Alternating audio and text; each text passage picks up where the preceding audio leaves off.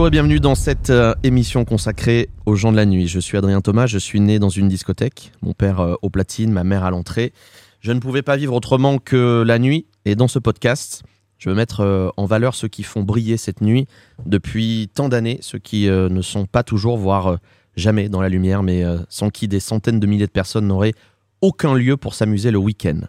Pour ce premier épisode des gens de la nuit, je suis dans la région Normandie, plus précisément à 60 km de Caen, dans cette petite ville paisible nommée Vire. À peine vous arrivez en train, qu'en frôlant le premier trottoir, vous levez les yeux et vous voyez le premier hôtel, le premier restaurant se dresser en face de vous, la gare des étoiles. Le ton est donné, Vire, c'est la bonne humeur, la fête. Alors, on prend la voiture, ou pour les, plus courageux, parce que finalement, à pied, ça se fait aussi, 3 km du centre-ville de Vire, sur la départementale 150, se trouve un des plus grands établissements de nuit de France. On parle même de complexe. Et vous allez comprendre pourquoi. Depuis 1984, à Vire, le Tiffany fait danser des milliers de clubbeurs. À la tête de ce complexe, un artiste, un chef d'entreprise et surtout un passionné du nom de Michel Guérinel. Bonjour Michel. Bonjour. Merci d'avoir accepté mon invitation. Tu es mon premier invité euh, dans cette euh, nouvelle émission, donc euh, je suis très honoré, on est dans ton club. Non, bah, c'est moi qui est honoré, merci. Donc, alors Michel, je disais un artiste, c'est vrai parce que tu as commencé la musique à, à l'âge de 9 ans en jouant de la batterie, comme moi, donc je me retrouve aussi dans, dans ce début euh, musical. Comment est-ce que tu es passé de la batterie au platine à l'époque? Oh, c'est... Ça se fait tout naturellement, en fin de compte. Euh, Je suis fils de paysan, on était à la ferme, on était des, des gamins. Et, et j'avais une grande sœur, une grande sœur qui, fait, Ouais. qui faisait de l'accordéon. Ah, donc il y avait déjà de la musique dans la famille? Non, personne. Ah non À part, À ma la sœur. À Ah part oui, ma sœur, personne. ça a été la première. Ouais, c'était la première. Mais euh, et à un moment, ben, j'ai connu ce, ce qu'elle faisait. Euh, à l'époque, c'était l'accordéon. Bah hein. oui. Il jouait les, après-midi. Ouais, guinguettes euh, plus kermesse. hein, les dimanches après-midi, beaucoup les kermesses euh, qu'il n'y a plus aujourd'hui. hein, c'est dommage.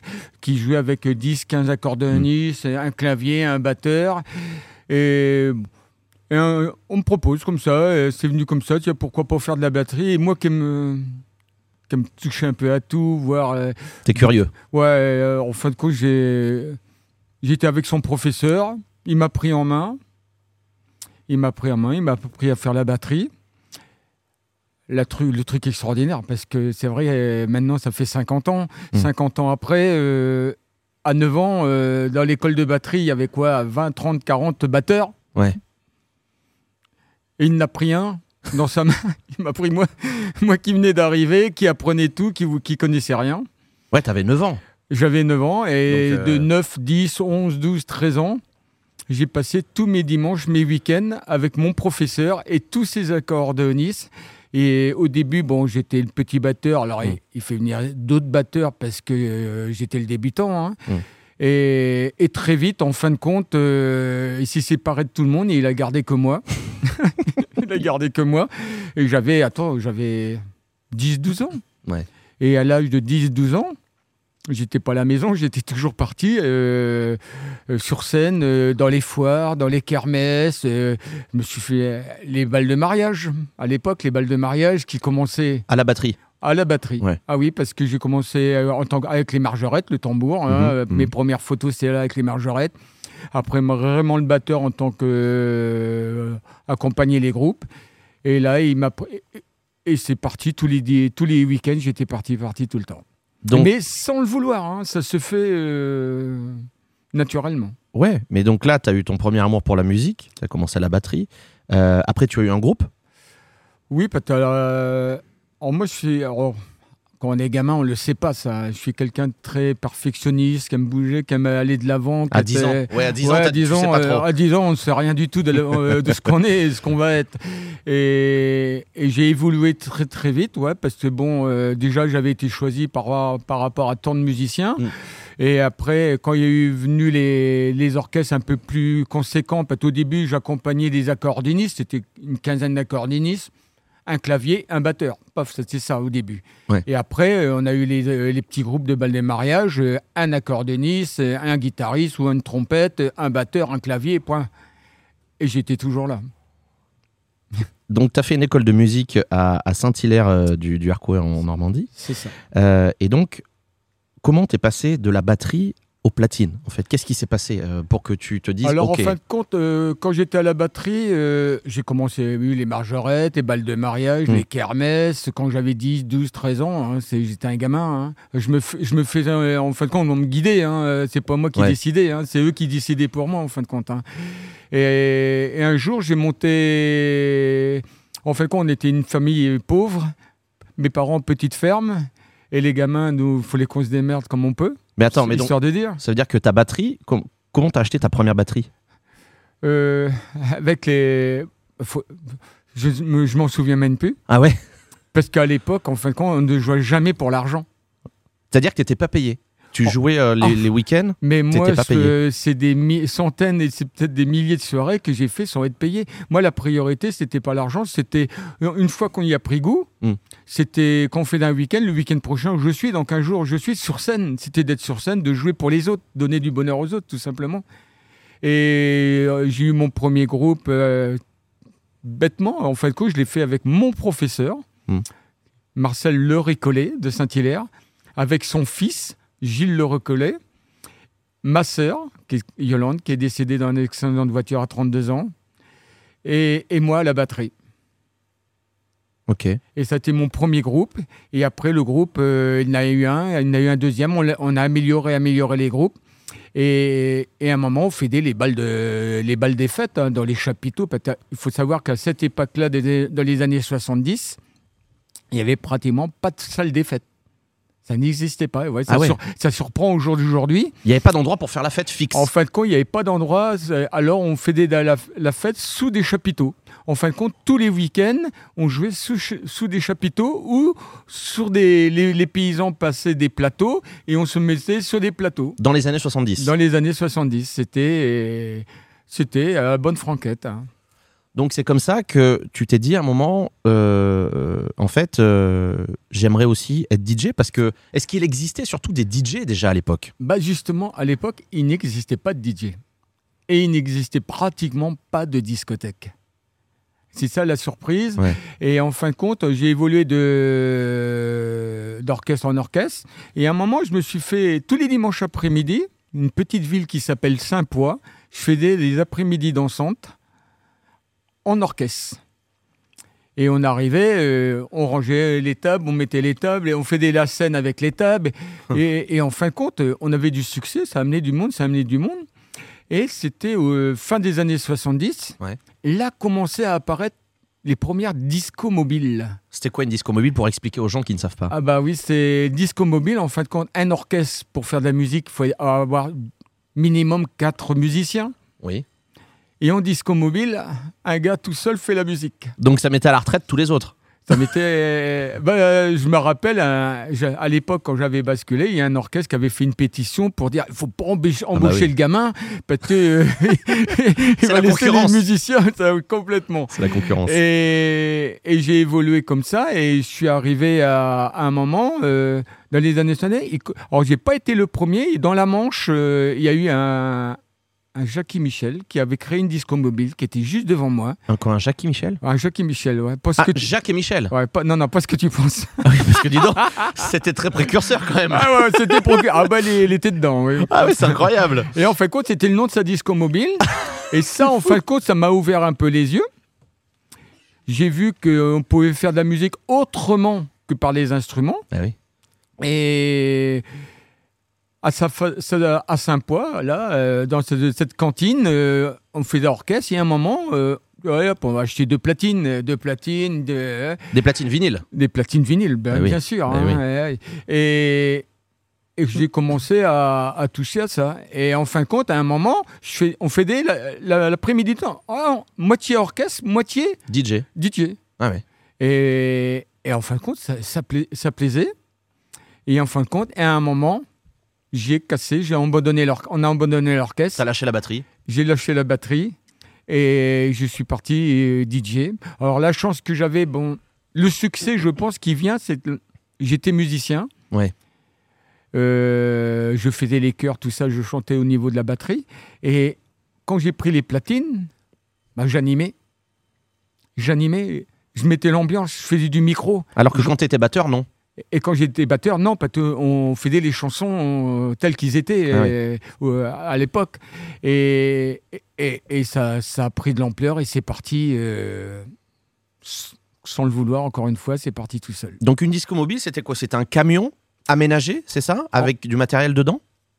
Complètement. Alors, en fin de compte, c'était une sono, meuble sono, cabine, comme on dit aujourd'hui, cabine pour les DJ. Ouais. Et, et, et on tournait avec des vinyles. Les vinyles, au début, j'ai tourné avec les 45 tours. Donc les, petits, Les petits, les maxi n'existaient pas. Le premier Hmm. maxi 45 tours, c'était Boy to Be Alive. Patrick En gros, c'est le premier maxi 45 tours qui est arrivé, qui a fait fureur. Et après, les maxi, autres maxi ont arrivé derrière. Et, et alors, moi, je me souviens, parce qu'à l'époque, il n'y avait encore pas beaucoup, pas de salle des fêtes, c'était sous chapiteau. Ouais. Moi, je travaillais pour les comités d'entreprise. Ah d'accord, déjà. Alors moi, j'étais le gamin parce que j'avais 16, 17, 18 ans. Et les anciens, ils, ils venaient me voir, ils, me voyaient, ils voyaient le gamin monter sa, sa scène, tout ça. Et je me rappellerai toujours, mais c'est marqué à vie. Les gens disent, mais le gamin, là, il va faire, il va faire comment pour faire de la musique?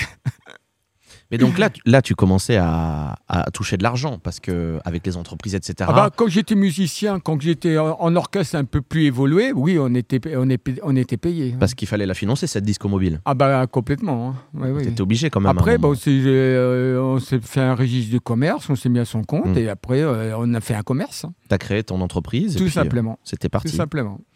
Euh, Est-ce que tu peux m'expliquer qui est JM Stewart Jean- James Stewart, c'était un. Alors, ceux qui sont du métier, les anciens. Jean-Michel Stewart, à l'époque, il y avait Jean-Michel Stewart et Yannick Chevalier. Ah, Yannick Chevalier, ça me, ça me parle, il faisait des jingles. Ah oui, Yannick Chevalier parle à tout le monde par, par ses jingles. Ouais. Et en fin de compte, c'était à l'époque les deux maîtres animateurs de disco mobile. En France. En fin de compte, pour nous, c'était c'était les références. D'accord. Et c'était les références. Et là encore, ma bonne, ma bonne étoile m'a dirigé. J'ai rencontré Yannick, euh, euh, Jean-Michel Stewart. J'étais à Paris, j'ai fait un stage avec lui et, et j'ai appris, euh, bah, j'ai appris avec lui, mais j'ai appris beaucoup en regardant, en écoutant et, et, et surtout en comprenant les choses. C'est-à-dire? Bah, en fin de compte, à l'époque, euh, il n'y avait pas d'avant. En fin de compte, il faut les deviner. Ah oui. Il faut les deviner ce qu'il fallait faire. Oh, ça n'existait pas. Les disques mobiles arrivaient, les... un DJ qui animait, ça n'existait pas. Il fallait, il fallait le créer aussi. Alors Ouais, il, fallait, de- il fallait inventer, il fallait, en fin de compte, il fallait comprendre euh, l'attente des gens. Et il t'a appris tout ça? Et j'ai appris sur, en gros, en gros, j'ai appris sur le terrain. C'est la meilleure école. C'est la meilleure école, mais c'est une école dure quand même. hein. Mais alors, tu, tu as appris beaucoup par, euh, par toi-même euh, au- aussi. Quand tu as commencé à mixer, euh, est-ce que tu te rappelles la première fois que tu es sorti en discothèque Euh, Et est-ce que tu as eu un, un déclic aussi euh, à ce moment-là, la toute première fois? Tu te rappelles la toute première fois que tu allais en discothèque quand tu étais jeune? En fin de compte, euh, quand j'étais disco mobile, c'est comme à l'orchestre, j'ai évolué ma disco mobile. Hmm. Et à un moment, la disco mobile est, est venue l'une des grosses disco mobiles de France. On était en- pratiquement cinq en France, Mais tu bougeais dans toute la France ou que Ouais. dans la région? Toute la France. Ah d'accord. Et un jour, j'ai été joué à Dijon, Ouais. dans un chapiteau, comme par hasard. et là, il y avait, c'était des professionnels. Et je me rappelle, je devais avoir allez, 17, 18 ans. Et il y avait des professionnels euh, du monde de la nuit qui tenaient des dancings. Et des dancings, c'était des chapiteaux démontables. hein. On montait, ils montaient. Mais à cette époque-là, ces gens-là n'avaient pas de DJ fixe. Ils faisaient venir, nous, les discos mobiles. Ah oui. Et ça, ça m'a ouvert les portes. J'ai travaillé en Mayenne au Parisiana, au France à Bernay, euh, à Dijon. euh. et là, ça, ça a commencé à venir dans le monde de la discothèque. là. Il n'y avait pas encore de discothèque, c'était les dancing avant. Alors, tu sais, ça, c'était des. En fait, compte, un bal, c'est quatre, quatre murs, le barin d'un bout, la scène de l'autre. Mm. Là, les dancings, c'était bah, les banquettes qui arrivaient. Ah donc on pouvait s'asseoir, boire des verres. On pouvait s'asseoir, il y avait des banquettes carrées. Et là, j'ai commencé à travailler dans des dancings comme ça. Hein. Et où on est aujourd'hui, c'en est un. J'ai récupéré le dernier qui est resté en France. Il est là. J'ai été le chercher loin. hein. Il est au-dessus de nos, de, de nos têtes. Euh, alors Michel, tu as aussi fait partie d'une grande tournée d'été euh, avec les stars de l'époque, euh, Ottawa, les Forbans notamment, ou encore un François Fellman. Il paraît que tu étais super proche de François Fellman, c'est vrai? Ah oui, au tout début, euh, c'est vrai que ça laisse un bon souvenir de François Feynman parce que on, on a travaillé ensemble. Lui, il avait 18, j'avais 17 ans. Lui, il avait 20 ans, moi, j'avais 19 ans. Et, et alors, l'anecdote, c'est que la pub, on ne le faisait pas sur le nom de François Feynman. Il n'était pas connu à l'époque. Pas du tout, pas du tout. Mais c'était un gamin comme moi. On était passionnés, on, jouait de- on faisait de notre musique du, du mieux ce qu'on pouvait faire. On essayait de se produire. Lui, pareil. Et François avait trouvé une astuce pour se démarquer des autres. Mhm. Et lui, il chantait ses chansons, mais qui n'étaient pas connues. Lui, pas connu, ses chansons pas connues, ça pouvait pas marcher. Mais les gens, il avait trouvé le truc s'il venait avec deux danseurs avec des patins à roulettes. D'accord. Et François Fellman, en fin de compte, on faisait la pub euh, soirée avec François Fellman, mais les danseurs à patins à roulettes. Et c'est ça qui faisait venir plus le Parce que monde. c'était original, c'était jamais vu. C'est ça. Complètement.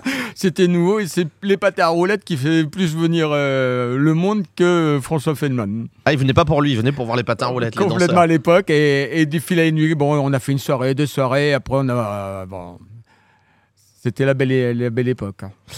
Euh, Parle-moi de, de, de ce concept euh, du globe que tu avais lancé. C'était quoi le globe? En fin de compte, quand j'étais disco mobile, je tournais avec euh, une sono, mes vinyles dans les chapiteaux et les salles des fêtes qui commençaient à arriver.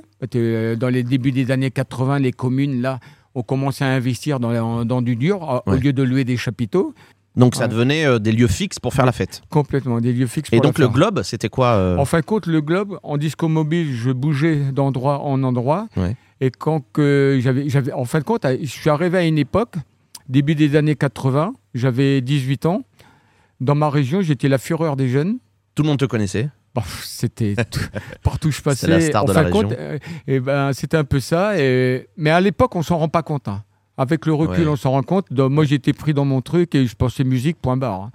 Et euh, partout où j'allais, j'étais 800, 1200 personnes minimum. Ah ouais. Et je tournais trois, trois soirées, trois séances par semaine, par week-end. T'avais une équipe Allez. ou t'étais tout seul? Ah non, non, j'avais des copains qui m'aidaient à monter le matériel, Ah à ouais. démonter. Et on faisait, alors à l'époque, on faisait samedi soir, dimanche après-midi et souvent le dimanche soir. D'accord. C'était, on enchaînait très, très, très fort. hein. Et, euh, et arrivaient les, les dancing, en fin de compte. euh, moi, j'ai fait les salles des fêtes. Et à un moment, ben, j'ai acquis un, un dancing. Et je, je le plaçais trois mois par trois mois. On n'avait pas le droit de mettre plus de trois mois dans chaque commune. Et le, ce chapiteau Tu s'appelait restais trois mois sur place? Complètement. Il s'appelait Le Globe. Ma disco mobile s'appelait Les Globe Trotters. Là, ça s'appelait Le Globe. Ouais. Et le Globe, le chapiteau, était trois mois dans un endroit, trois mois dans un autre. Et Ah le malheur que j'ai eu, ou le bonheur, j'en sais pas, je suis venu dans la région de Vire où on est aujourd'hui. Le maire de Vire, qui était un ministre, Olivier Stirn, j'espère qu'il va pouvoir nous écouter parce que c'est un, un ministre euh, qui a tout fait pour moi en fin de compte. hein. Mmh. Et les maires qu'on suivi m'ont toujours soutenu. Et le maire de Vire, euh, il m'a connu, j'avais 19, 20 ans, j'étais gamin. Et il savait, il avait vu le truc en fin de compte que je voulais me poser quelque part.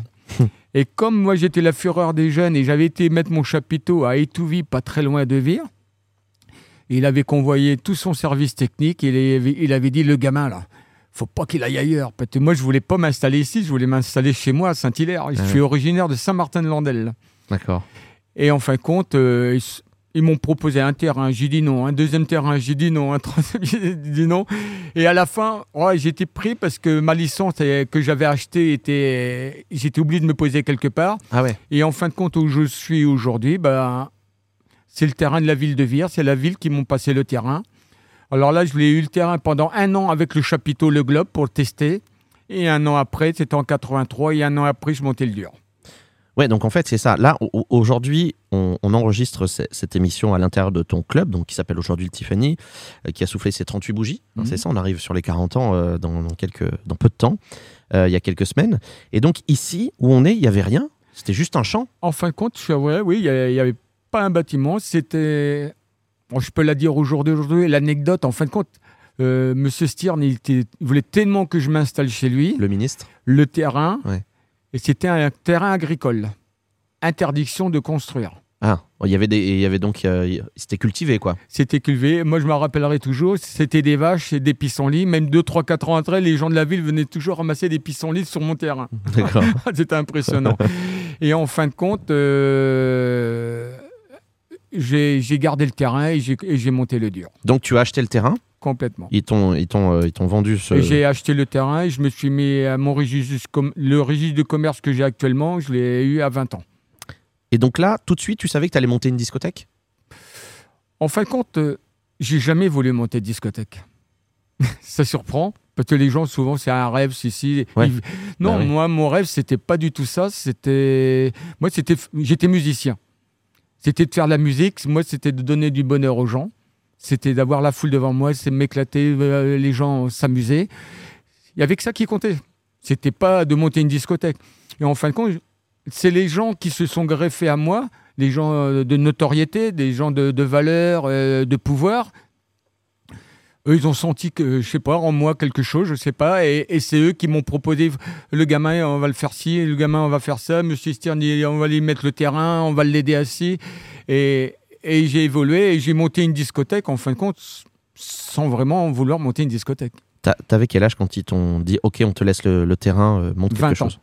Donc à 20 ans. J'avais 20 ans. Comment, à 20 ans, on trouve l'argent pour monter un club? Bah, Parce là, que ça coûte énormément d'argent. Alors, euh, ça a été compliqué parce que justement, à l'époque, j'ai eu l'argent pour payer ma licence. La licence de quoi De spectacle Ou Ouais. Non, d'alcool non, euh, d'alcool. La licence Hein, 4. Ouais, c'est ça. Et euh, en fin de compte, j'ai démarché deux banques. Bah, les banques, personne ne voulait prêter. Mais bon, à l'époque, Ah bah oui. c'était le monde de la nuit, il n'existait pas. Alors, il n'y avait, il y avait C'était pas la, nouveau. vis- la vision d'aujourd'hui que c'est non d'office. On est revenu Il y a- à il y a ça aussi. vrai. Par contre, le gamin de 20 ans, on lui faisait pas forcément confiance Bah ouais. parce que je me rappelle, j'avais eu la moitié. Alors, en fin de compte, j'ai des entreprises qui ont fait mon dur. Ouais. J'ai eu la moitié de l'argent dans un- d'un côté, la moitié de l'autre côté dans une autre banque. Et, et je me suis fait un crédit sur 7 ans. Donc tu avais de l'argent de côté que tu as réinvesti non, dans non, ce j'avais projet pas d'argent de côté. Je suis parti de rien. J'avais pas un centime. sur les, sur les sociétés que tu avais Non, tu n'avais pas d'argent Non, non, j'avais rien. Non, parce que moi, je disais. Non, mais à l'époque, je gagnais. Je gagnais pas ma vie. Nous, on était sur scène. euh, Ah oui, donc euh, oui, limite, Ah l'argent, ouais, il te servait à vivre. Ah, complètement. C'était. Et, et c'était dérisoire. hein, C'était en francs à l'époque. hein, monsieur. C'était dérisoire ce qu'on gagnait. hein, C'était quand je vois aujourd'hui les salariés qui veulent euh, je vaux tant, nous on, euh, on nous donnait ce qu'on voulait- ce qu'on nous donnait, tout simplement. Et on était contents. Et même et on était contents. euh, la priorité c'était de faire de la musique, d'être sur scène, donner du bonheur aux gens, tout simplement. Donc la banque te dit OK, Mm. on vous prête de l'argent, montez le projet, donc ils te font confiance. Ouais, Tu montes ton établissement qui s'appelle au début le Las Vegas. c'est ça. C'est ça, qui s'appelait pas le Tiffany. Et pour l'inauguration, alors c'est marrant parce que j'ai vu le, le ticket, il y avait inscrit, je lis hein, tel quel, deux sons différents, un son triphonique, un son stéréo euh, et une piste électro-panoramique. C'était fou de dire ça pour donner envie quand même aux gens de venir à l'époque. Aujourd'hui, alors personne comprendrait, mais c'était quoi donc un son, explique-moi, un son triphonique Ah bah c'était le son discothèque hein, que les gens connaissaient. Donc avec connaissaient trois pas. enceintes bah, euh, Les enceintes, le son, euh, une piste bien enveloppée euh, que les gens connaissaient pas. À l'époque des balles, Ouais. c'était la scène et la sono sur la scène. Et là, on enveloppait la salle de son. Donc c'était nouveau pour les gens. C'était nouveau aussi pour les gens. Et la piste électro-panoramique. En fin de compte, c'est une piste qui était en hauteur avec des lumières, Ah ouais. tout simplement. Il y avait les pistes qui tournaient aussi à l'époque. Ah oui, oui, ah, ça, j'ai jamais fait ça. Ah Ah, c'est voulais très pas. compliqué. ça. Ah ouais, ça demande une. euh, Ouais, ah, ouais. Il y a encore des anciens clubs qui ont ça, euh, des Ah. grosses pistes qui tournent. euh, D'accord. C'est des mécanismes. euh. C'était dans les années 2000, ça. Ah ouais, pas Ouais, avant. ouais, non. Ça arrivait dans les Ouais, 2000? ça arrivait dans les années 2000, ça. C'est vrai que ça aussi, ça, c'est- ça a été un gros truc. euh. Donc le Las Vegas est lancé. Euh, Mais à quel moment tu as changé de nom et pourquoi tu as choisi le nom du Tiffany?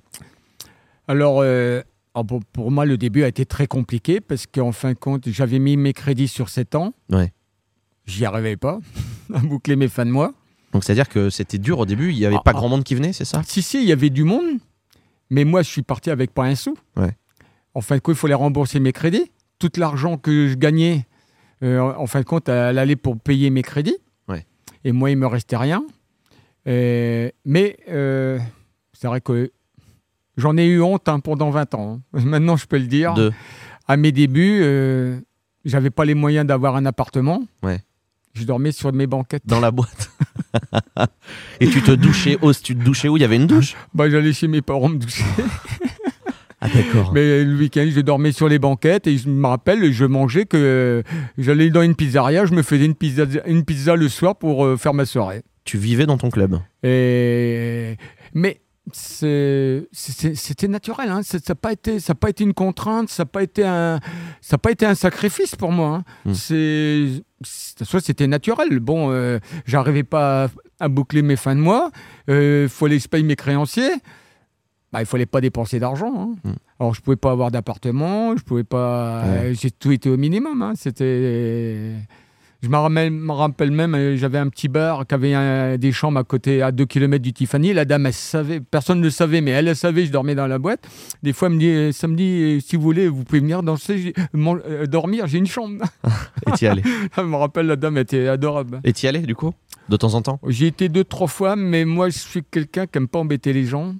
Donc tu restais dans ton coin? Ah ouais, je restais. euh, Ouais, ouais, pas toujours- bon, à cette époque-là, j'aimais- moi, j'ai toujours été très discret de ne pas me faire voir.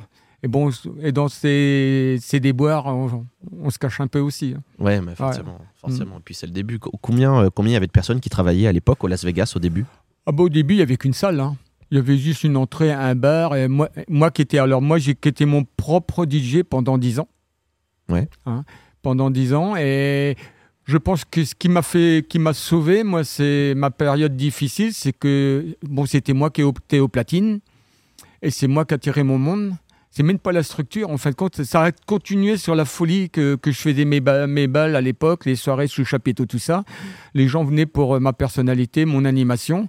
Et c'est ça qui m'a sauvé, en fin de compte. Donc toi, t'es quand même au platine, t'as quand même quelqu'un à la porte? En fin de compte, j'avais un copain qui était à la porte. J'avais, bon, il y avait juste deux personnes à la porte, euh, un ou deux portiers, deux barman, et c'est tout. On était au strict minimum. hein. Ah ouais. Ah ouais, c'est. Et euh, comment tu faisais la... Est-ce que la semaine, tu te déplaçais pour faire la pub de tes soirées euh? Ah ouais, ouais, euh, en fin de compte, là, euh, le Tiffany, ça fait 39 ans. Ça fait 38 ans que je fais une tournée, que je vais voir mes commerçants. Encore aujourd'hui? Encore aujourd'hui. Où tu vas la semaine donner le programme de ce qui se Je- passe le week-end chez toi Complètement. Et ça permet, les gens, ils me connaissent, ça permet de discuter. et- T'as pas quelqu'un qui le fait pour toi, c'est toi qui le fais personnellement. Alors, pareil, j'ai essayé de mettre quelqu'un pour me remplacer, mais ça ne le faisait pas le trop. Alors, les, et les gens, quand ils sont habitués de vous voir, euh, ouais, ça- ouais, j'ai été obligé de, de continuer. Ouais. Et Mais ça ne me gêne pas. hein. C'est dur, c'est vrai, mais, C'est du relationnel. mais le relationnel, on voit les gens. Donc le Las Vegas et le Tiffany. Pourquoi ce changement de nom? Alors, euh, Las Vegas, c'est bon, j'ai eu une période très compliquée. J'ai manqué. Euh, je me rappelle à l'époque, j'arrivais pas à payer mon URSAF, mon organique, tout ça. Euh, Maître Rousseau, que je me rappellerai, c'est un, un huissier. Vous vous rendez compte? Un huissier qui a Ouais. été adorable avec moi. Encore là, j'ai rencontré une bonne personne. Cette personne-là a eu ma destinée dans ses mains. Ah ouais. Il est venu dans ma boîte tout noter pour saisir. Parce que j'arrivais pas à boucler mes crédits. Au bout de combien de temps? C'était au bout de 2, 3, 4 ans, euh, Ah tout- dans tous mes, mes débuts. D'accord. Et ce. Mais là, tu t'es dit, euh, Ah, ah bah, C'est j'allais- fini, quoi. Bah, j'allais dans le mur. hein. Ouais. J'ai même mon comptable qui m'avait mis à la porte. Alors c'est pour te dire. ah oui, sympa. Euh, dehors, vous y arriverez jamais. Et Maître Rousseau, alors, euh, il est décédé au jour d'aujourd'hui. J'ai vu Ouais. un de ses petits-enfants. Je, je lui ai raconté ce, ton grand-père, c'est un grand homme. Et un très grand homme, parce que grâce à lui, je suis là aujourd'hui. Parce qu'il m'aurait pu me, tout, tout me saisir. Mais donc, il a fait quoi? Il est venu, il a pris note, il a, Ouais. il a rien saisi au final? Et il a rien saisi. Et il m'a dit Tu me donnes 50 francs Ah ouais. tous les lundis. 50 francs aujourd'hui. On, bah, on parle aujourd'hui, c'est des risers, 50 Ouais. francs dans l'euro. euh, et il me dit, tu me donnes 50 francs tous les lundis, tu m'apportes 50 francs tous les lundis, et je donnerai 50 francs à l'URSSAF, 50 francs à l'organique. Ah, c'était pas pour lui? C'était pas pour lui, c'était pour payer ce que je n'arrivais pas à payer. Ah. Et il m'avait dit, il m'avait dit, en faisant comme ça, pour moi, eux, ils pourront pas t'embêter. En fin de compte, le maître Rousseau, il m'a soutenu. En faisant ça, il- au lieu de me finir, il m'a dit Tu me donnes 50 francs, moi je vais leur donner, et avec ça, ils pourront pas te saisir. Et j'ai fait ça 2, 3, 4 ans. Ouais. Et je, et, et je m'en suis sorti grâce à ce monsieur. Et c'est là où tu as changé de nom pour le club? Alors en fin de compte, au bout de 10 ans, euh, on- à l'époque, il y avait toujours les balles. Alors nous, quand j'ai monté la discothèque, il y avait la les discothèques et les balles. On était en concurrence discothèque et balles. Moi, Mais j'avais les balles, c'était éphémère. ce que je faisais avant. Ouais. Hein, dans les chapiteaux, dans les salles des fêtes, parce qu'il y avait de plus en plus de salles des fêtes. Euh, à cette époque-là, la discothèque, on essayait d'avoir des belles clientèles, et nous, on drainait quand même une clientèle euh, discothèque et balles. Ouais.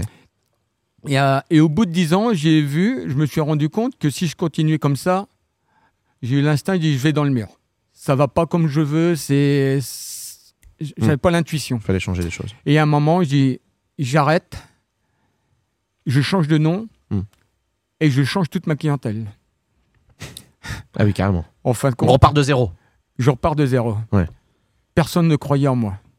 Même euh, moi, j'ai pas de famille. hein. J'avais deux frères. J'avais mon grand frère et il me dit euh, T'es mort d'avance, tout le monde m'a acheté, On tout, te le monde, soutenait pas. tout, tout le monde m'a mis à la poubelle avant l'heure. Parce que, et, et c'est vrai que j'ai changé de nom. Hmm. J'ai instauré des plus stricts, plus sévères. Mais je suis parti avec 50 clients. Et en fin de compte, à cette époque-là, je pense que la réussite d'aujourd'hui, j'étais allé aux platines, j'ai abandonné les platines. Quand t'as quand t'as changé de nom. Quand j'ai changé de nom, j'ai lâché les platines parce que euh, c'était une entreprise Hmm. et, et mon entreprise côté bar, côté entrée, ça allait pas comme je voulais et ça allait dans le mur. Donc tu voulais gérer. Et il fallait que je gère. Hmm. Et là, euh, la réussite d'aujourd'hui, c'est aussi que j'ai su changer de casquette, de, de passer de DJ à chef d'entreprise, patron. En patron, que jamais j'aurais cru. Moi, mes disques, c'était mes diamants. Quand j'étais gamin, mais personne touchait à mes disques. Jusqu'à ma, ma fin de mes jours, mes disques, on n'y touche pas. Et là, j'ai su passer. Et quand j'ai fait mes un week-end, deux week-ends, j'ai fait venir un DJ à ma place. Catastrophe. Ah bah oui, forcément. Catastrophe. T'avais Bah des oui. exigences. Bah oui, parce que les gens avant, ils venaient pour moi. Ouais. Alors, ce qui s'est passé pour me. bon, moi, ça va d'un côté, mais au côté musique, ça va plus. Hmm. Et moi, de mon côté, euh, à l'époque, il y avait deux bons DJ, c'était moi et un autre DJ qui, vivait- qui travaillait dans l'Orne, et je peux le citer, c'est Gilles Fontaine. Hmm. J'appelle Gilles Fontaine et je dis c'est Michel, j'arrête les platines. Déjà c'était la surprise dans le monde de la nuit, hein, moi arrêter les platines. Et je dis à Gilles, je lui explique, je veux restructurer mon truc, faire un truc propre. euh, euh, et je dis à Gilles, est-ce que tu veux me venir me rejoindre pour prendre ma place? Et la surprise, il m'a dit oui, je viens avec toi. Et en fin de compte, il a abandonné partout où il était. Il est venu cinq ans avec moi. Et côté service d'ordre, pareil. Moi, je faisais du sport. Et le chef de la, le responsable de Michel Nagy, le responsable de la salle de musculation de Vire à l'époque, je lui ai proposé, euh, fais voir que ce que je voulais faire. Mm. Et c'est marrant, c'est les deux personnes qui ont cru en moi.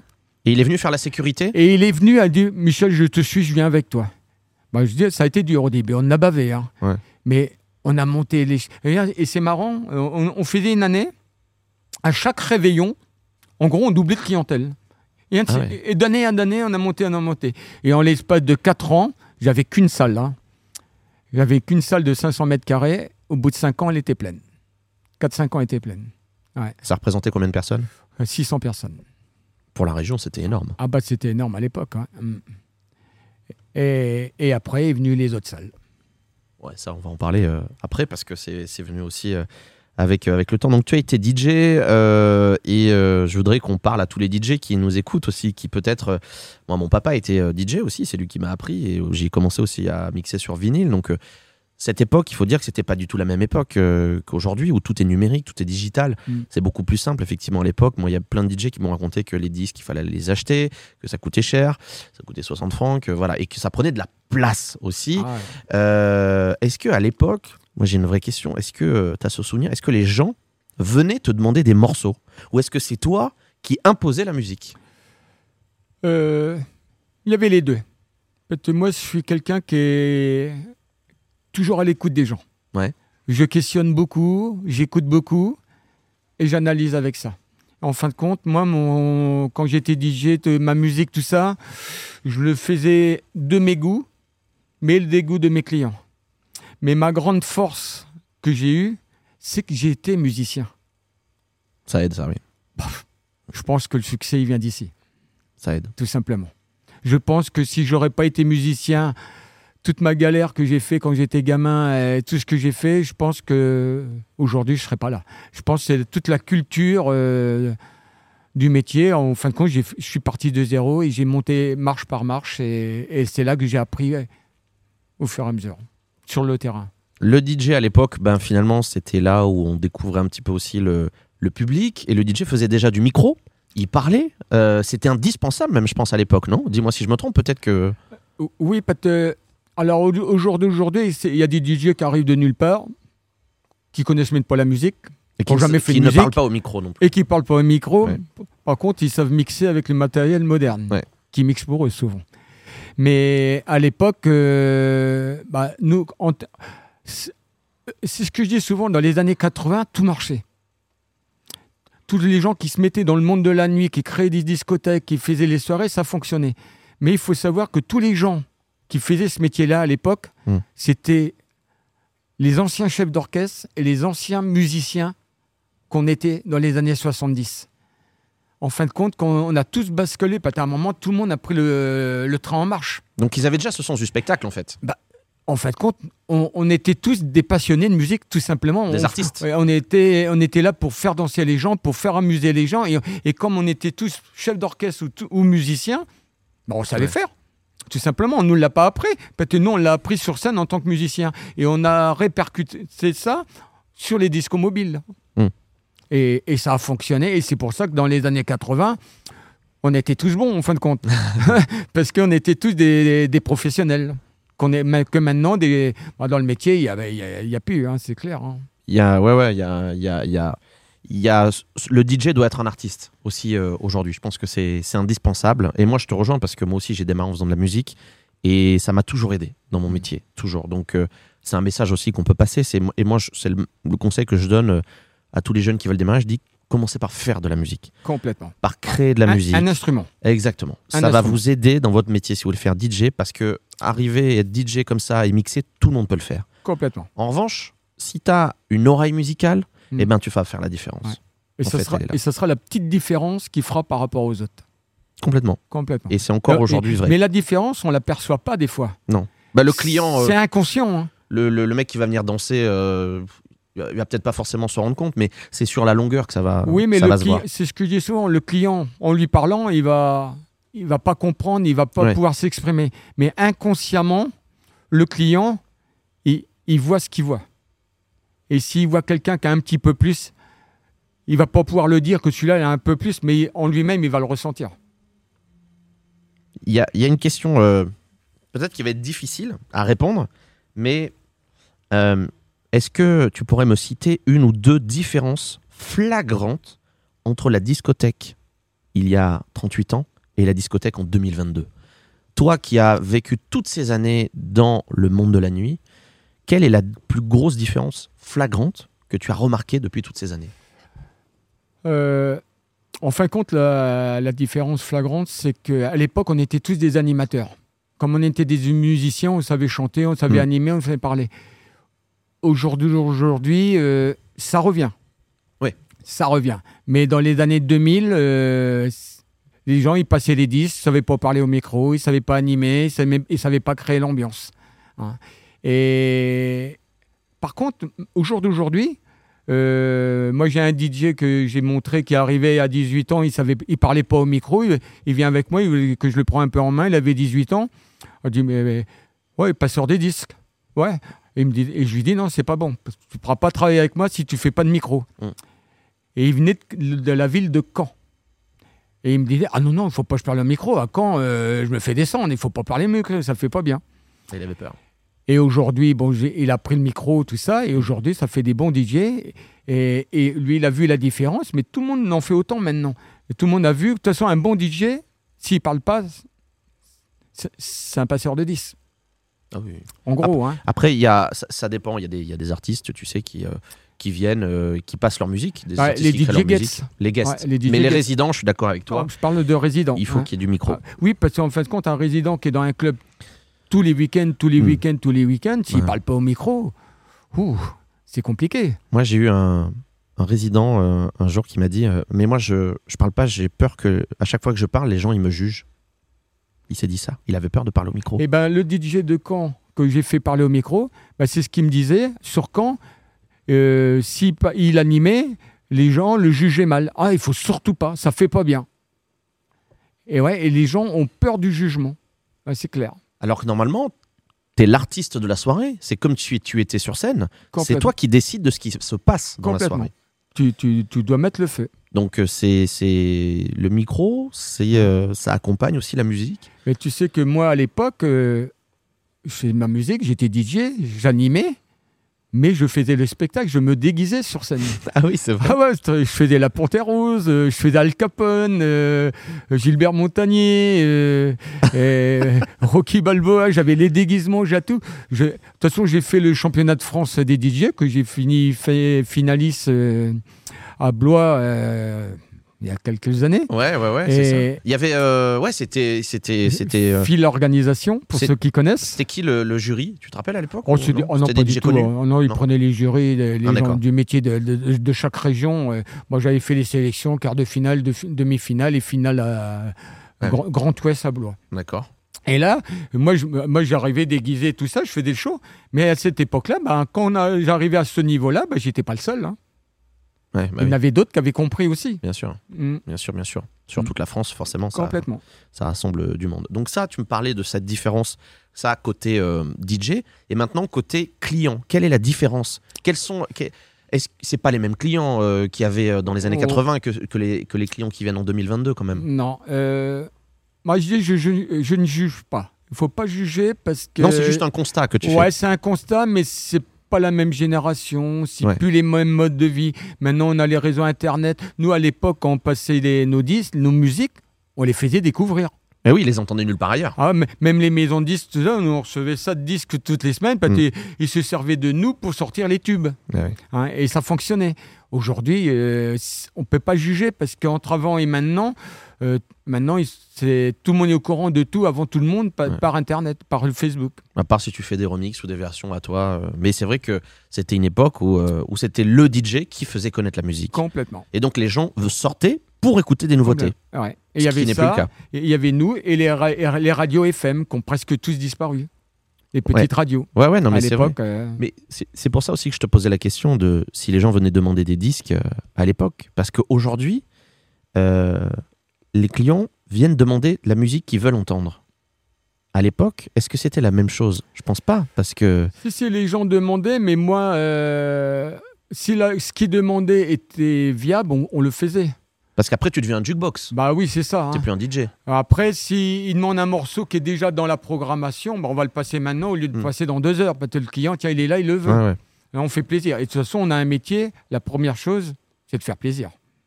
Oui, mais bien sûr. Ça, c'est clair. Après, tu peux pas répondre à tout le monde. On mais peut pas répondre à tout le monde, mais après, il y a une façon de répondre aussi aux gens. hein. Gentiment. Complètement. Parce qu'il faut qu'il revienne quand même la semaine d'après. Tu peux pas lui dire allez c'est bon laisse-moi tranquille. euh. Non non ta musique c'est pas possible. Mais Ouais. c'est vrai que le mode de consommation est, est différent. Et euh, est-ce que à l'époque, je sais pas vers euh, 85, euh, ça coûtait moins cher de sortir en boîte de nuit? Est-ce que les bouteilles étaient moins chères? Est-ce que l'entrée était moins chère? Oh, bah, tout était moins cher. hein. Tout était moins cher, mais euh, même les soirées étaient quand même toujours. Ça a toujours été plus cher que ce qu'il y avait dans les bars ou restaurants. Parce que le, le monde de la nuit a toujours été surtaxé par rapport à l'extérieur. Par exemple, une bouteille, souvent les gens ils nous disent vous me vendez une bouteille chère, les verres chers. Mais les gens ils comprennent pas, c'est. C'est tout, ça englobe tout. Euh, on paye de la SACEM sur la bouteille, on paye de la spray sur la bouteille, on- euh, déjà 20% de TVA. Mm, mm. Euh, vous achetez un truc euh, 10 euros, il reste que 8 euros déjà. Mm. Et quand vous enlevez tout, euh, ben, euh, les gens, ils sont. Bon, les chefs d'entreprise, ils comprennent. La population normale qui ne qui cherche pas trop à comprendre, bon, ils comprennent pas. hein. Mais il faut savoir que nous, on est un des métiers les plus taxés, de toute façon. Il y avait toutes ces taxes à l'époque déjà? Ah oui, oui, il y avait déjà des taxes. Ah donc hein. dès le début? Ah ouais, dès le début. hein. Même en- de toute façon, la profession, euh, dès les années 80, euh, on était super taxé par la SACEM. Ah ouais. On s'est rebellé, euh, dès les années 80, on se rebellait pour, avec les syndicats pour euh, en- enlever les taux qu'on avait de SACEM sur, le, sur notre travail. Ah donc ça c'est c'est depuis la nuit des temps quoi en fait. ah ouais, ouais, c'est c'est impressionnant hein, Pour payer les artistes. pour payer les artistes. C'est important aussi de payer les artistes. oui, mais bon, faut pas trop en demander. Euh, on va faire un petit bond dans les années euh, 2000. Euh, je vais te donner une date, 1er février 2007. Je pense que ça va pas te parler. Il y a une loi qui tombe ce jour-là. C'est l'interdiction de fumer dans les lieux publics, dans les discothèques notamment. Ah, mm. Ça a changé quoi pour toi, patron de discothèque, en 2007 Le bonheur. Ah oui Ah, C'est rare les gens qui disent ça quand même. Parce que Bah oui, dans la profession, tout le monde a paniqué, tout le monde a eu peur. toi, non. Par contre, dans mon métier, j'ai toujours appris une chose. Le client, tel qu'il est, le client, le client s'adapte toujours. Hmm. Le client s'adaptera toujours à ce qu'on nous, nous, on nous dit de faire. Et quand est arrivée la cigarette, j'ai jamais bu, Oui, toi, tu fumais pas. jamais fumé, jamais pris de cuite de ma vie. en faisant le métier que je fais. Bah, C'est pour ça que tu es encore là. Un- oui, c'est pour là, oui, 40 ans, 50 ans après que je suis encore là. Mais donc, on- Mais toi, ça, t'a- ça, ça a été une bonne nouvelle pour toi? Oui, parce que, imagine, moi, depuis l'âge de 10 ans, je suis sur scène. J'ai fait les balles. Dans les balles, dans les chapiteaux, dans les salles des fêtes, il dans fume. les années 70, 80, 90, 2000. J'en ai mangé la fumée. Ouais, On était dans. Il n'y avait, pas besoin de machine à fumer à l'époque, parce que c'était la Bah fumée oui. des cigarettes. c'est clair. Et moi, sans fumer, et tous les week-ends, je fumais la fumée des autres. Hein. Et quand est arrivée cette loi, moi, pour moi, c'était que du bonheur, parce que je dis, euh, ben, pour la santé de mes clients, parce que je savais que pour mes clients, euh, moi, euh, j'étais très sexy, pour, pour mes clients, j'ai fait très attention. Ouais. Et, et je, sais que, je savais qu'à l'époque, déjà, j'avais des clients qui étaient pour les cigarettes et des gens non cigarettes. Et souvent, la réflexion, tu as dû connaître ça. Oh, après le samedi soir, je suis rentré à la maison, Ah bah oui. mes fringues. Mm. Ah, la Ouais. cigarette. Ouais, c'était pareil. Et du jour au lendemain, nickel. Plus d'odeur de cigarette, plus rien. Est-ce que tu as eu moins de gens qui sortaient en boîte, du coup, après? Pas du tout. Non, ça n'a pas changé? En fin de compte, moi, euh, à cette époque-là, j'avais déjà bien évolué. Il y avait le Tiffany, il y avait le Tropique, il y avait discothèque extérieure. En fin de compte, quand euh, je comprends mes collègues quand ils sont dans les grandes villes, il a fallu s'adapter, faire comme des, des aquariums pour que les gens fument à l'intérieur parce qu'il n'y avait pas de place à l'extérieur. Moi, j'avais une discothèque extérieure qui existe aujourd'hui, qu'on appelle l'espace. Ouais. Et ben en fin de compte, euh, la, discothèque l'es- l'espace est devenu un coin fumeur. T'as pas de fumoir. J'ai pas de fumoir Les gens vont fumer dans cet espace. dans cet espace-là que de 300 mètres carrés. ça suffit, c'est bien. Ah bah oui, c'est grand, oui. C'est assez bien, je pense, pour... euh, En plus, l'été, c'est ouvert toute l'année. Ils, ils dansent dehors. et C'est comme si. Et par contre, à l'intérieur. Alors, une chose qui est impressionnante, c'est que tout le monde a eu peur à cette loi de cigarette. En l'espace. je me rappelle à l'époque, huit jours après, 15 jours après, on ne disait à personne d'éteindre une cigarette. Les gens se sont adaptés tout de suite. Ah. Quand la loi est tombée, nous, on n'a même pas eu besoin d'aller derrière les gens, leur dire hop, hop, hop. Non. Les gens, d'eux-mêmes, ils ont arrêté de fumer. Ils étaient disciplinés. Ah, très disciplinés. C'est même impressionnant. Donc ça a été une bonne, euh, une bonne Ah oui, Mais moi, je te rejoins. pense, Alors après, c'est sûr que les fumeurs qui nous écoutent vont dire ouais, mais nous, comme on est non-fumeurs, Ouais. forcément qu'on est de ce côté-là et que moi aussi, quand j'étais euh, euh, en club, euh, ben, à l'époque c'était insupportable. Tu rentrais, tu, le t-shirt, tu pouvais le, le- le jeter euh, très clairement. Alors tu parlais justement de, de on, on a l'établissement, on a le Tiffany, ça marche. À quel moment tu te dis il faut que j'agrandisse, il faut que je crée encore plus d'espace pour accueillir du monde? Alors, à l'époque, j'avais ma première salle hein, que j'arrivais à remplir tous les week-ends. Mm. C'était plein, plein tous les samedis soirs. Et, et en fin de compte, moi, je voulais pas agrandir. Bah, tu as l'argent. Bah ouais, ça coûte cher. L'argent, je l'avais pas. Mm. Et, et c'est mes clients. En fin de compte, c'est là on commençait à être dans les années 90. Et les clients me disent Ouais, tu, tu aurais nous faire une deuxième salle. euh. Bon, euh, et un client, et deux clients. Et, et, comme moi, je suis toujours avec mes clients, je les, écoute, je parle avec eux. Et, à un moment, un peu motivé, j'en parlais autour de moi. J'avais encore Gilles Fontaine à l'époque. Gilles, il me dit On fait surtout pas ça, tu vas faire une bêtise, ça va te coûter cher. Et, moi, euh, inconscient, euh, je je me suis pas écouté, j'ai suivi mes clients. Comme mes clients avaient besoin de ça, je me suis sacrifié une fois de plus pour les clients. Et par contre, j'ai fait euh, une salle de 300 mètres carrés. euh, j'ai trouvé quelqu'un pour faire au moins cher possible. J'avais un, Mm. co- un- un copain qui était dans les bâtiments. Il m'a fait un bâtiment à prix coûtant. Ah ouais. Pour pas, pas te- fallait- financièrement, à cette époque-là, c'était encore compliqué. Et, et en fin de compte, j'ai fait ce- cette salle-là qu'on a appelée le Tropique, qui est originale.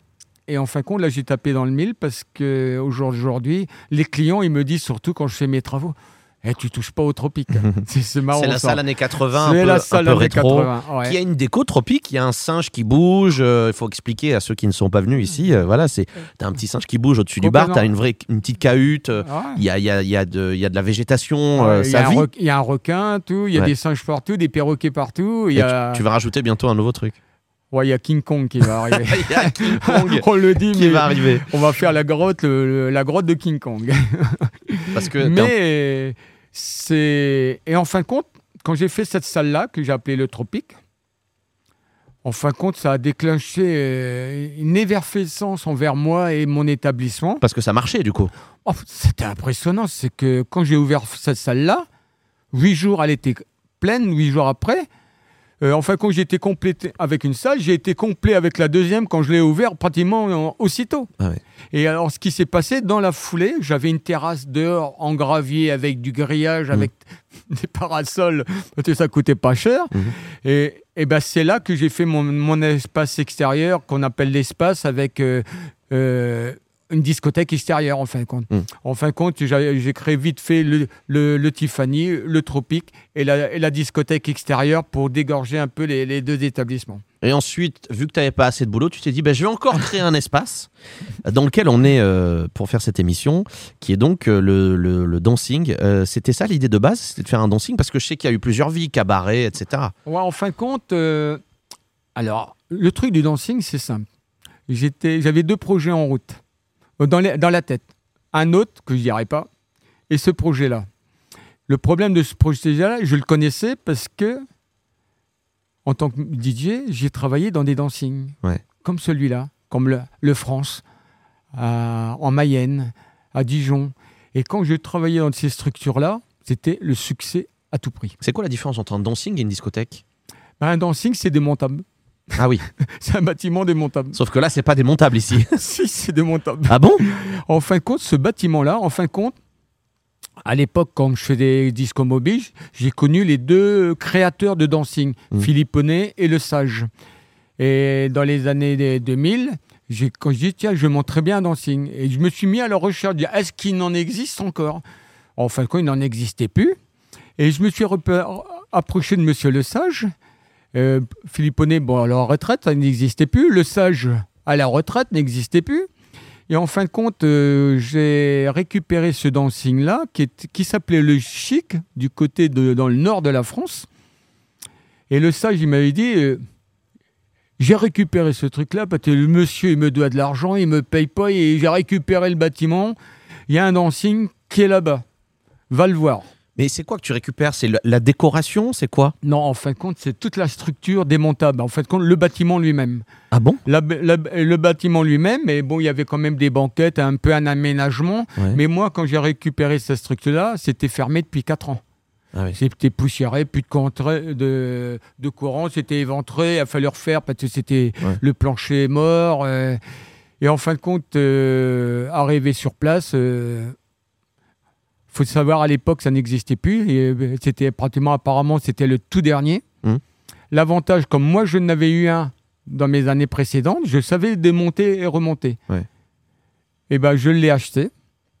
J'ai été avec tous mes portiers. On a été là-bas, on a démonté le, le bâtiment Mm. pour, pour le remonter ici.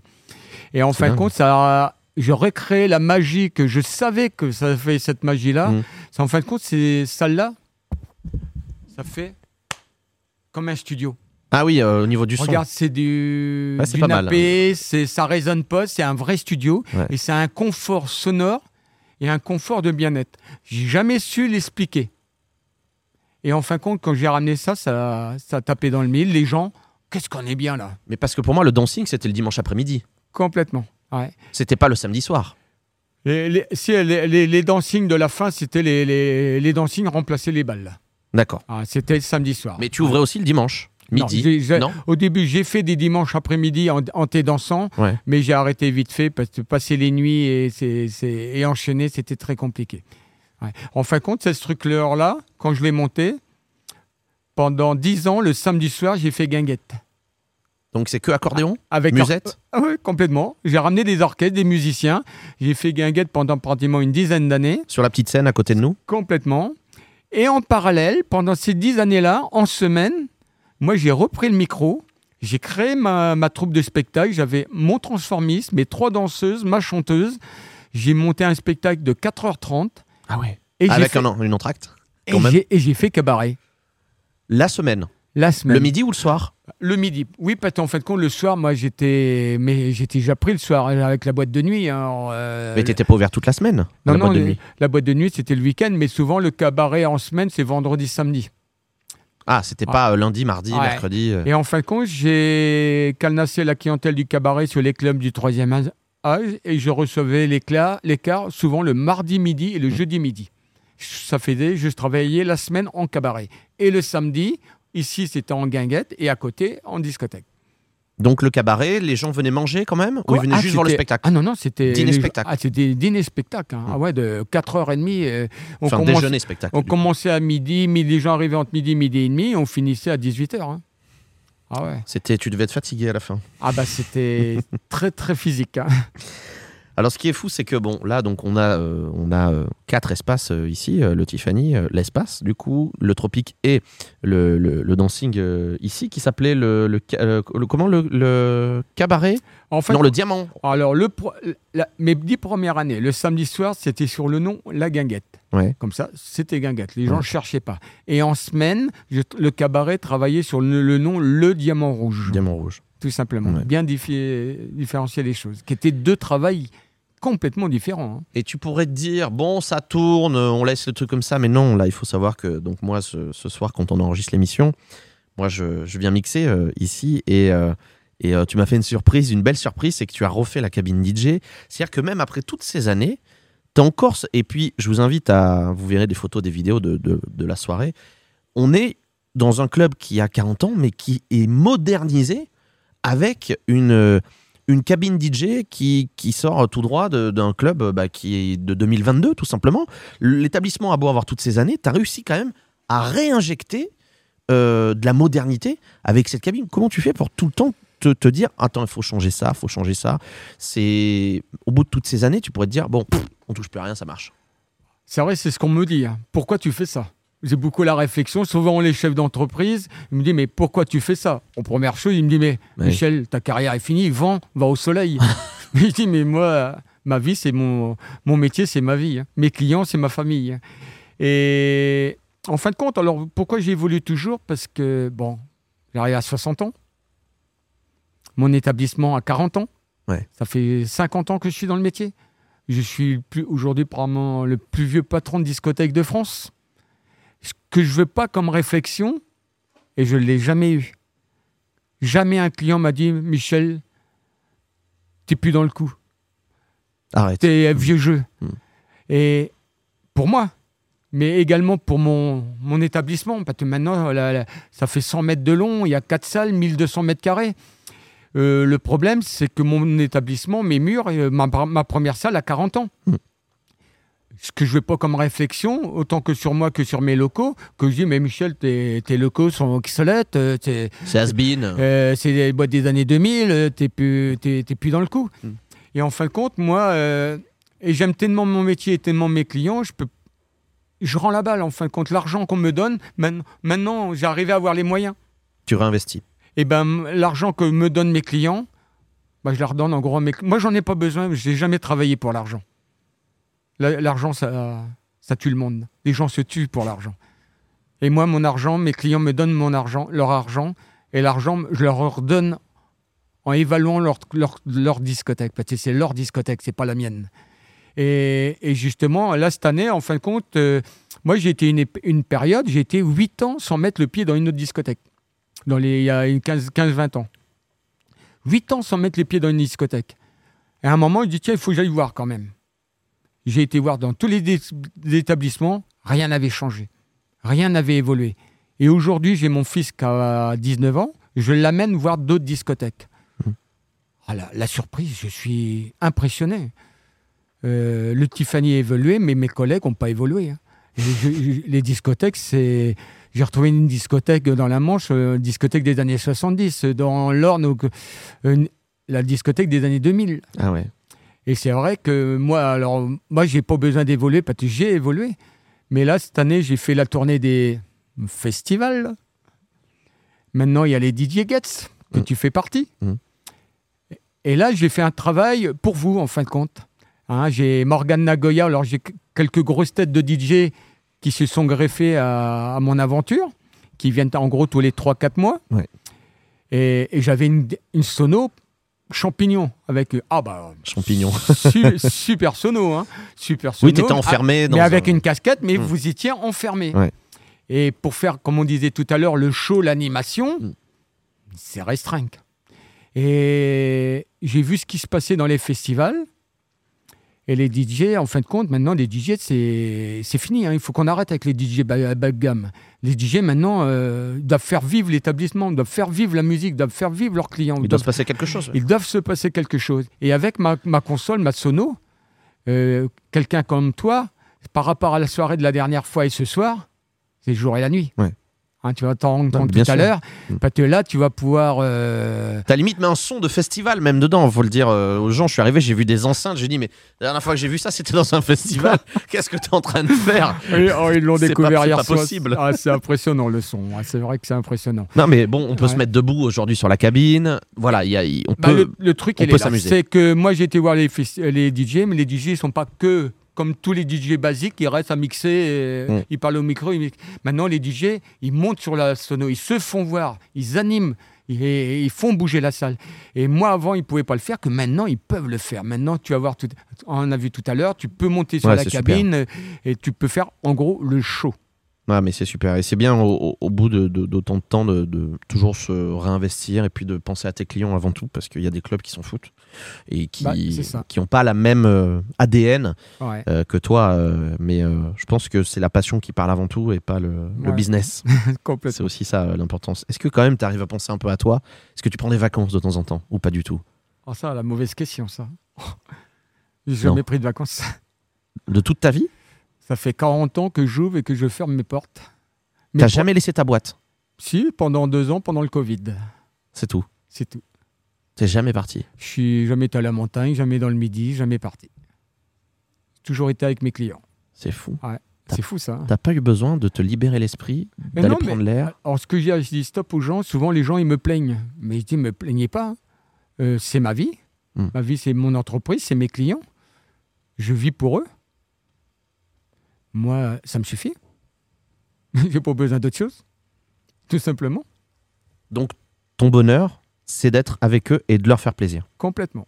Rien. Complètement. Comme là, là, tout de suite, là, ils sont en train de découvrir les travaux qu'on vient de faire. Mm. Les gens, ils viennent me voir. euh, comment tu- Et souvent, euh, comme là, c'est encore pas fini, les travaux, euh, ça fait trois semaines et on a encore une quatrième semaine à faire. Et les- bah, je leur explique et, et je vois, ils sont heureux. Ils sont heureux, les gens. Ils disent, moi, euh, tu travailles pour nous, tout simplement. Et je pense que même, même mon personnel, j'ai un de mes salariés, j'ai rien demandé. Il y a un Mm. de mes salariés, il m'a pas quitté depuis trois semaines. Et il m'a bien aidé. hein. ah ouais, ça c'est impressionnant. hein. La fidélité, c'est important. Et, et je vois les. Bah, ça, va, ça me motive moi, ça motive mon- le personnel, ça motive les clients. Ouais. Et c'est pas fini, j'ai plein d'idées en tête. hein. Non, mais ça, je, je te fais confiance. J'en ai, j'ai eu écho de quelques idées. euh, ça, ça risque. moi, je de- dévoile pas trop parce que moi, je suis, je suis très observé de la profession. Ouais. Bon, euh, souvent mes idées, bon, une fois qu'ils sont en place, ils sont en place, hein, ils copient. hein, c'est normal. hein. Moi, Mais je, ça, c'est partout pareil. Ouais, je critique pas les gens qui me copient. hein. C'est même moi, j'ai appris en regardant les autres. J'ai appris Mm. en euh, même en tant que DJ, j'ai appris euh, tiens, en, rega- en regardant un DJ nul. Des fois, j'ai appris un petit quelque chose Bien sûr. que moi, bon, je vais le faire différent en mieux. Mm. Et bon, ça fait partie du jeu. hein, c'est tout simplement. Euh, quel est le, souvenir, Michel, le, le plus compliqué de ta carrière de, de gérant de club depuis toutes ces années Si tu devais nous citer euh, un souvenir, un moment euh, où ça a été très compliqué? Oh là là. J'ai eu beaucoup, beaucoup, beaucoup, beaucoup. Oui, je me doute qu'il y en a Ah ouais, beaucoup. je- moi, Il y a des choses que je peux pas dire au micro parce que c'est des drames de ma vie. euh, c'est. Alors, peut-être pas forcément. Je te parle Ah. vraiment de ta carrière. Ouais, ma pas, carrière, pas ouais. personnelle. Vraiment la carrière, la gestion d'un club. Est-ce qu'il y a eu un moment vraiment où tu t'es dit, euh, là, ça, ça devient très, très compliqué? En fin de compte, euh, moi, je suis parti sans un sou. J'ai évolué avec rien. J'ai toujours fait mon bout de chemin. Et, et, co- et- et en fin de compte, un jour, j'avais mis, quand j'ai eu mon, mon crédit sur 7 ans, Ouais, le premier. et ce qui m'a sauvé avec le même, le- mon huissier, Maître Rousseau, qui Mm. m'a sauvé, qui a sauvé ma tête, j'ai arrivé à trouver quelqu'un qui, qui m'a arraché mes crédits qu'on a mis sur 20 ans. Donc, on- ils ont étalé. Complètement. dette. Et là, j'ai voulu évoluer. évoluer. Mais au bout de mes 20 ans, le fils qu'ils ont bien vu que le gamin, il avait fait son parcours, il avait. Mm. Ils sont venus me voir, ils m'ont contrôlé. à pire des choses, ils n'ont rien trouvé. Ah ouais. Mais la boîte à cette époque-là, elle tournait plein pot. hein. Donc, tu as eu peur quand même à ce moment-là? Ah bah moi, euh, ils ont été cash. hein. Le monsieur qui de toute façon, euh, venait chercher de l'argent, hein, Hmm. tout simplement. Alors, euh, on va faire une, une simulation une fois, deux fois, et à la fin, il me dit bon, on vous demande tant. Hmm. Bah, j'ai dit attendez, moi j'ai rien fait de mal. J'ai rien à me reprocher. Et en fait, compte, euh, je finir, j'avais pas, j'avais pas de sous. je pouvais pas leur donner. Parce que je venais de finir mes crédits. Ouais. Et en fin de compte, euh, ils ont bien compris le truc, hein, que j'avais pas fraudé. hein. Hmm. Et en fin de compte, ils, ils me demandaient une telle somme. Ils m'ont dit, monsieur, euh, vous donnez la moitié et on n'en parle plus. Incroyable, hein Hmm. Incroyable. Et là, j'ai retourné voir les banquiers et j'ai refait un crédit sur 10 ans. Mais pourquoi ils t'ont demandé de l'argent s'ils avaient rien à te reprocher? En fin de compte, ils font des simulations. Ah, ils te demandent quand même de l'argent avec des simulations. Oui, en fin de compte, euh, on est des métiers. Exemple, ils vont te prendre une bouteille de whisky, il y a, il y a tant d'alcool, euh, il y a tant d'eau, il y a tant de l'argent au bout. Hmm. Et, euh, et moi, le contrôleur, il me l'a dit, ils font ce qu'ils veulent. Ah ouais, ils, ils prennent de- ils ont des processus. euh, De toute façon, si vous êtes ciblé, vous, vous êtes ciblé. C'était. Et moi, mon comptable, tout ça à l'époque, il m'a dit, de toute façon. Il faut leur donner ce qu'ils veulent. et- et- alors, par contre, ils ont bien compris que moi, j'avais que je venais de nulle part et que j'avais pas. Ils m'ont dit, ben, vous démerdez, euh, vous donnez la moitié, euh, on vous laisse tranquille. Et, et là, j'ai refait un crédit. En fait, quand j'avais plus de crédit, j'ai refait un crédit sur 10 ans. Ah ouais. Ça en fait des crédits. Bah, au jour d'aujourd'hui, j'ai zéro crédit. Là, t'es Même pas ma voiture, rien, rien. Ma banque, plus de dette. Rien. Je paye tous mes fournisseurs, tout le monde content. Je dois de l'argent à personne et je ne veux plus n'entendre parler parce que j'ai tellement souffert Ah avec ouais. mes crédits. Et tous mes travaux, je, je fonctionne comme ça. Je mets un petit peu d'argent quand c'est. Si j'ai des idées, je les mets, je les fais, en- je les mets en pratique quand j'ai le financement. Autrement, je ne le fais pas. Tu Et les autofinances. Autofinance et, et aujourd'hui, c'est qu'on va dire, je préfère payer plus d'impôts, Hmm. mais pas payer de crédit. Ça a été ma vie euh, de payer des crédits. euh, ça a été très, très, très dur. euh. Les gens, c'est ils ne peuvent pas savoir, mais quand vous savez que vous ne joignez pas les deux bouts, Ouais. c'est compliqué. Ça, ça fait très très peur. ouais, ouais. Et évidemment, euh, l'autre question, je te- quel est le, le souvenir euh, le plus magnifique de ta carrière de, de géant de, de discothèque? Est-ce qu'il y a un moment dont tu te souviens où tu t'es dit, là, c'était un moment extraordinaire? Non, il y a... Il y a rien de spécial parce que... Une rencontre, un, un, un moment euh, Non, il y a un truc, mes clients. Ce qui s'est passé hier soir, c'est récent, c'était hier soir, Ouais. vendredi. Ouais. Quand dans les années, quand j'étais au platine, j'avais, j'avais les gens, euh, je faisais ce que je voulais des gens. J'animais, tout le monde sautait en l'air, les gens montaient sur les épaules. Ce que les DJ savent plus faire maintenant, mettre les gens sur les épaules. C'est impressionnant. Nous on le faisait. Même moi, je montais sur les épaules de mon live jockey. Ah oui. Et à cette époque-là, j'ai des clients, et j'avais une bande de clients qui venaient tous les week-ends, tous les week-ends. Mais ils étaient amoureux de ma, ma musique, tout ça, et on a passé, ils ont passé 10-15 ans ici. Et, je- et un jour, ils ont disparu. Et je l'ai appris hier soir. En fin de compte, en sortant de discothèque, ils ont eu un accident. Ah. Et assez grave. Et là, ils ont coupé, ils ont, et après, ils ont arrêté de sortir. Ok. Ça fait 25 ans de ça. Et ils m'ont contacté il y a une quinzaine de jours. Michel, on revient. Et je peux leur dire non, c'est Bruno et Gérald Maleki Hmm. de Sainte-Honorine-du-Fay auprès de Caen.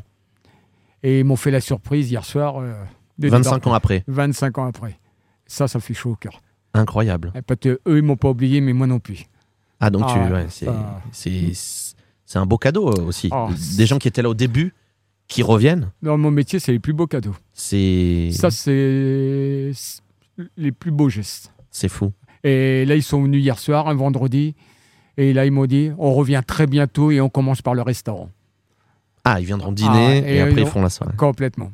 Ouais. Et ça, c'est ça, c'est fort. C'est là où on voit que t'es proche. Mais il n'y a tes- pas que, hein, il y a d'autres clients, tout ça. Bon, eux, c'est une exception parce que ça a été très long, très long, très long. Tout Oui, le oui, temps, bien hein. sûr. Ah ouais. Mm.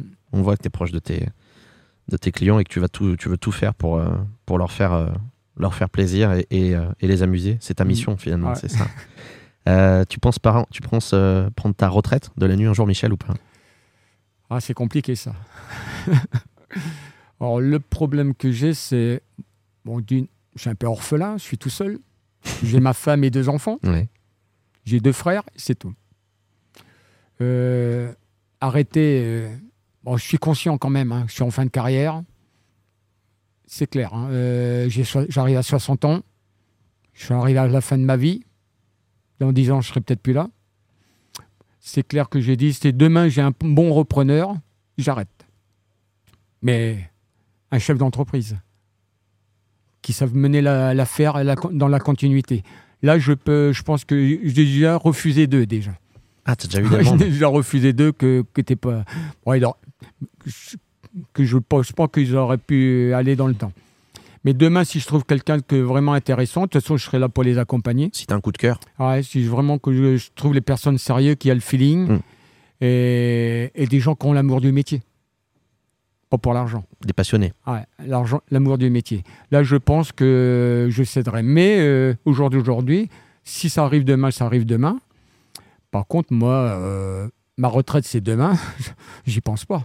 Moi, euh, la retraite, c'est pas une fin en soi. hein. Quand on est amoureux de son métier, de sa passion, moi, je dis euh, le plus important pour euh, l'être humain, c'est d'aller au travail avec le sourire, pas en reculons.